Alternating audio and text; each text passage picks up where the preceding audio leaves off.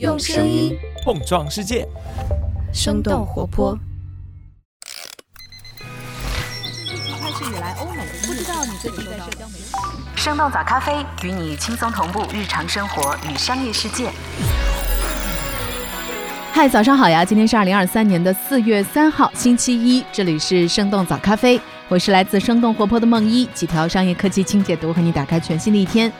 已经进入到四月了，相信很多人都开始筹划起自己清明或者是五一假期的出游计划了。如果要问中国出境游恢复以来哪个目的地最火，答案肯定是泰国。尽管社交媒体上时不时的会出现一些关于泰国出游的负面传闻，但是微笑之国对国人的吸引力依然很高。根据在线旅游平台马蜂窝的数据，截止到三月二十三号，泰国是五一假期订单量最高的境外目的地。携程平台上关于泰国的旅游搜索热度也同比增长超过九倍，酒店的预订量和去年同期相比增长超过十倍。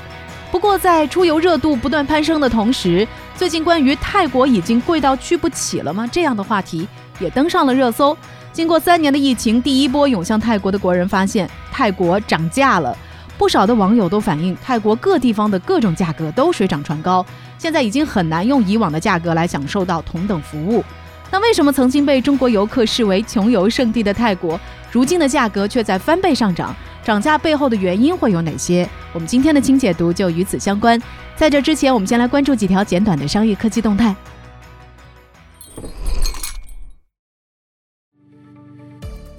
华为公布去年业绩，再次重申五年内不会造车。三月三十一号的下午，华为举行了发布会，公布了去年的业绩报告。显示，二零二二年华为的全球收入超过了六千四百亿元，和二零二一年相比变化不大。净利润是三百五十六亿元，同比减少了三分之二。而净利润率则创下了华为历史的新低。华为轮值董事长兼 CFO 孟晚舟解释道，利润下滑主要是源于华为高强度的研发投入。去年华为的研发投入超过了一千六百亿元，占到了全年收入的四分之一。目前华为的业务板块当中，运营商业务占据了超过四成的营收，仍然是华为的最大业务。华为云增长迅速，收入和二零二一年相比增长超过了一倍。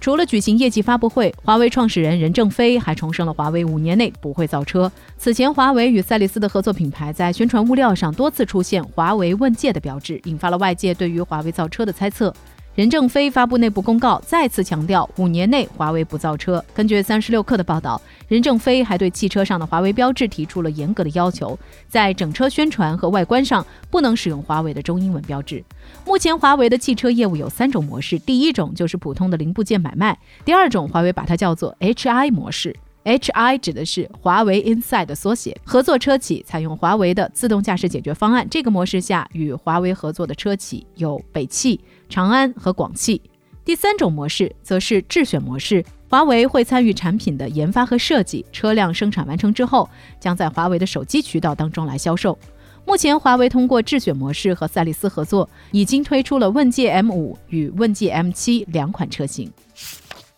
京东分拆两个子公司，计划在香港独立上市。在阿里巴巴成立六大业务集团之后，京东也加速了子公司的独立上市。三月三十号，京东在港交所发布公告，宣布拆分旗下的京东产发和京东工业，并且这两家公司也在同一天向港交所递交了上市申请。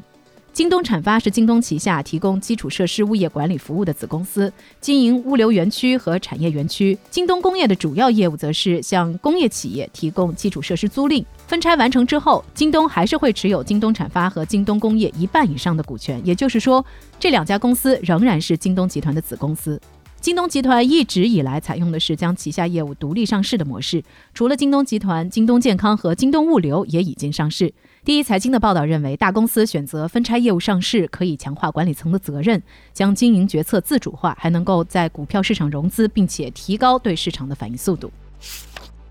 奈雪的茶越亏越多，但是依然启动最大拓店计划。三月三十号，茶饮第一股奈雪的茶发布了他们去年的业绩报告。财报显示，奈雪的营收同比下降百分之零点一，但是净亏损扩大到了四点六亿元，是二零二一年亏损幅度的三倍之多。奈雪将亏损归因于疫情的影响和消费环境的变化。除此之外，奈雪去年还耗资五点二五亿收购了乐乐茶超过百分之四十的股份，他们的广告与推广费用也增加了百分之二十三。目前奈雪几乎所有的新增门店都是 Pro 茶饮店，也就是面积更小、租金和人力成本更低的小型化门店。奈雪去年全年新开了超过二百五十家门店，自营门店的数量超过了一千家，但是营收和利润还是在下滑。根据界面的分析，原本开设在商场繁华的街区的门店，由于疫情人流量大幅度的下滑，导致销售额下降。新开的小型门店还没有培养起消费者们的习惯。不过，在连续亏损的同时，奈雪的茶计划今年新开六百家门店，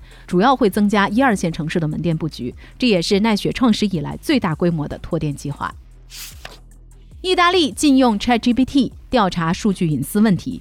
根据路透社的报道，三月三十一号，意大利政府要求暂时限制 ChatGPT 使用意大利用户的数据，并且对可能违反隐私法规的情况进行了立案调查。意大利数据保护局指出，目前没有任何的法律法规可以为 OpenAI 收集数据、训练 AI 提供合理的依据。同时，OpenAI 缺乏对用户数据的保护。除了上周我们早咖啡节目当中已经提到过的用户隐私泄露的事件，OpenAI 规定只有十三岁以上的人群才能够使用 ChatGPT，但是没有提供任何核实用户年龄的措施。根据 GDPR，也就是欧盟的通用数据保护条例，OpenAI 有二十天的时间来采取补救措施，否则可能会面临高达两千万欧元，或者是他们全球年营业额百分之四的罚款。OpenAI 目前已经在意大利下线了 ChatGPT，意大利也成为了第一个禁止访问 ChatGPT 的欧盟国家。不过，有欧盟官员在社交媒体上表示，正在讨论欧盟人工智能法案的委员会很可能不会禁用人工智能。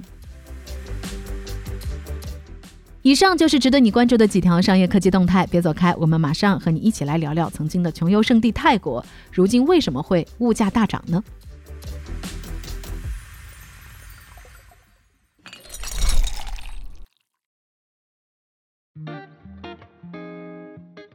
欢迎来到今天的轻解读。泰国作为最早对中国游客开放的旅游目的地之一，因为相对便宜的价格、一年四季都适宜的气候，再加上落地签这样的便捷，所以比起其他签证手续更复杂的国家或地区，泰国一直都是大部分国人选择出境游的第一站。根据中国商务部的数据，疫情之前，中国游客是泰国的最大游客群体。在2019年，泰国接待的4000万海外游客当中，中国游客占比接近三成。而从去年五月开始逐步解封的泰国，也一直在期待着中国游客的到来。然而，自从国内防疫政策调整之后，无数三年没有出国旅游的中国游客抵达泰国，发现如今的泰国已经快要玩不起了。不管是机票、酒店，还是当地的餐厅，或者是用车的价格，都有明显的上涨。三年前，从上海往返曼谷的机票费用都可以控制在两千元以内，而现在基本都得是四千元起步。另外，有当地地接社的工作人员向媒体表示，像万豪、希尔顿这样的国际高端酒店的价格涨幅比较大，比2019年上涨了大约百分之五十以上。而一些当地的酒店价格上涨幅度稍小一些，不过涨幅也有百分之三十左右。随着机票、酒店的涨价，不少刚刚恢复经营的旅行社所推出的泰国跟团游的价格，已经集中在平均每个人五千到六千元之间了，很难再见到疫情前两三千元的产品了。一边是亟待中国游客过来吃喝玩乐的泰国旅游业，另一边是将泰国选为最便宜、最便捷第一目的地的国内游客。而现如今飙升的价格却成为了挡在这场双向奔赴之间的最大障碍。那现阶段泰国油涨价的主要原因都有哪些呢？原因之一，通货膨胀推动当地物价的普遍上涨。受疫情和俄乌冲突的影响，泰国和世界上很多地方一样，都在面临着严重的通货膨胀。根据第一财经的报道，受到多重外部因素的刺激，泰国等等东南亚国家在去年的通胀率高企，整体而言是东南亚国家在一九九七年亚洲金融危机之后所迎来的最大的一次通胀变化。泰国商业部在今年一月份公布的数据显示，去年泰国平均整体通胀率比二零二一年增长超过了百分之六，达到了二十四年以来的新高。根据泰国本地媒体的报道，由于通货膨胀和经济衰退，物价上涨已经是一个普遍问题。比如说，食品和饮料的价格和去年同期相比已经增长接近百分之九，燃油、水电等等能源都在涨价，光电价就涨了三轮。在一项针对当地一千多名受访者的调查当中，有超过一半的人表示收入不足以支付开销，八成的受访者抱怨燃料通勤成本上升，对水电燃气食材价格上涨的不满。紧随其后。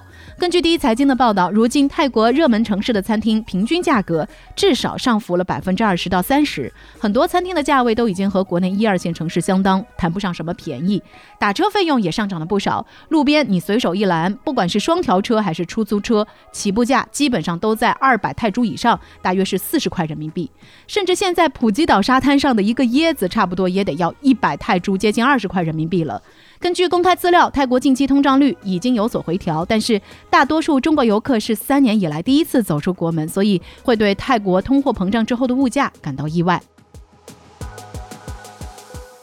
原因之二，国际航班恢复缓慢，航空资源紧缺导致航班价格的上涨。机票价格的高低是影响人们出境游意愿的重要因素之一。近些年来，由于航班大幅缩减，导致当下国际航线机票整体供不应求。根据航空数据分析公司 Sirium 的数据，今年三月有接近一万两千多个往返中国的定期国际航班。这个数字虽然已经比去年年底的时候增加了百分之九十左右，但是仍然远不及二零一九年三月时候超过八万的往返中国的国际航班数量。由于直飞的航班数量较少，所以多个出境目的地的价格都暂时处于高位。《华尔街日报》的分析认为，虽然全球出行需求正在逐渐恢复，但是许多航空公司正在评估需求变化，采取观望的态度，而不是急于增加过多的运力。具体再来看泰国的情况，除了整体的航班数量减少之外，有业内人士介绍，由于欧美、日韩等等国家放开跨境游比中国至少早了大半年，所以泰国现在主要的航司航线都集中在欧美方向，短时间内也很难向中国市场倾斜。另外，国内几大航司的国际航线也在逐步的恢复中，目前安排到泰国的航班数量也相对有限，所以现在来看，不管是北京还是上海，往返曼谷的机票价格大多都是疫情前的两三倍。除此之外，泰国各大机场都有不同程度的地勤人员短缺的情况。所以，机场的配套服务承载能力很难短期之内跟上航班增加的速度，这也是限制航班数量的一大内因。另外，根据三十六氪的报道，有业内人士认为，航空航班运力不足不仅会影响价格的上涨，在很多日常团队需要的进出点航班还没有完全恢复的情况下，出团规模也会受到影响，有限的机位无法匹配日后大规模团队的回归。原因之三。从业人员不足成为当地旅游业复苏的一大难题。其实不仅仅是刚才我们所提到的机场工作人员的短缺，根据界面新闻的报道。泰国的酒店和交通等等行业都存在着劳动力不足的情况。泰国南部酒店协会主席曾经对媒体表示，自从去年十一月开始，仅普吉岛一个地方的酒店行业就缺乏大约一万多名的劳动力。虽然现在从业人员正在逐步到位，但是因为劳动力不足，目前普吉岛还有超过百分之二十的酒店没有开放营业。另外，泰国长途大巴司机的短缺率已经高达百分之七十左右，用工严重不足已经成为了行业热点。由于目前的泰国旅游业还处于重启状态，许多国内外的旅行从业者都已经离开酒店、餐厅，要将裁掉的服务人员招回来；断掉的供应链和旅行社也需要重新搭建合作。根据了解，为了急招员工，以往平均月薪在两千多人民币的泰国普通服务人员，现在他们的工资大约都在三千元人民币左右。其他有专业技术的潜水、出海人员的招工价格也在上涨，这些最后当然还是会由游客来买单。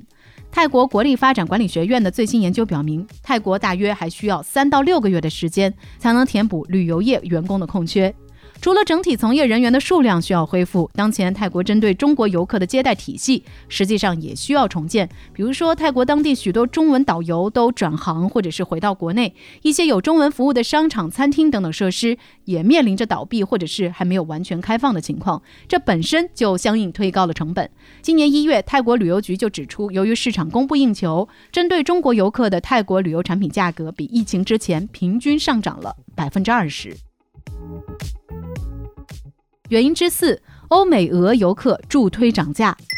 通常来说，欧美游客赴泰国旅游的旺季大多是在每年的十一月底到十二月初，会一直持续到第二年的二三月份。往年欧美游客在三月份就开始退潮了，但是今年的情况却不太一样。许多留泰未走或者是持续进入的游客，合力造成了泰国旅游产品的再次涨价。特别是西欧和俄罗斯客源流量过大，以及停留时间变长，导致当地住宿行业整体价格攀升。根据财经网的文章，从去年到现在，俄乌冲突给这两类游客都带来了很大的影响，很多俄罗斯人拖家带口来到泰国，从传统旅游度假变为更长期的停留。他们不仅长期住酒店，还在当地大量租中长期的房源。根据普吉岛国际机场的数据，去年十一月到今年一月底三个月的时间里，就有超过二十三万的俄罗斯人抵达普吉岛，成为当地最大的海外游客群体。而泰国房地产信息中心的数据显示，去年俄罗斯人购买了普吉岛出售给外国人所有公寓当中的百分之四十。西欧的游客则是受本国天然气供给不足等等因素的影响，倒逼更多的人前往温暖的泰国度假和暂住的需求都大幅度的提升了。那这两类游客的旺盛需求，再加上一些大型活动和国际会议开始在泰国陆续举办，于是当地一些热门旅游目的地的住宿业价格就被推到了新的高点。虽然现在来看，由于种种的原因，泰国油的价格短期之内很难回落到疫情前的水平。但是，就像第一财经报道所描述的那样，东南亚国家的旅游市场竞争本来就非常激烈，市场肯定会有一个动态平衡的过程。如果泰国旅游的成本大幅度的上升，相信就会有很多的游客会选择前往其他一些成本相对更低的国家，比如说老挝、柬埔寨或者是越南什么的。所以聊到这儿，我们当然也很好奇，你给自己接下来的假期做了出游安排吗？如果是的话，你的下一站目的地会是哪里呢？欢迎你在我们的评论区和我们一块儿来聊聊。这就是我们今天的节目了。我们其他的成员还有监制泽林、监制一凡、声音设计 Jack、实习生 Aurora。感谢你收听今天的生动早咖啡，那我们就下期再见。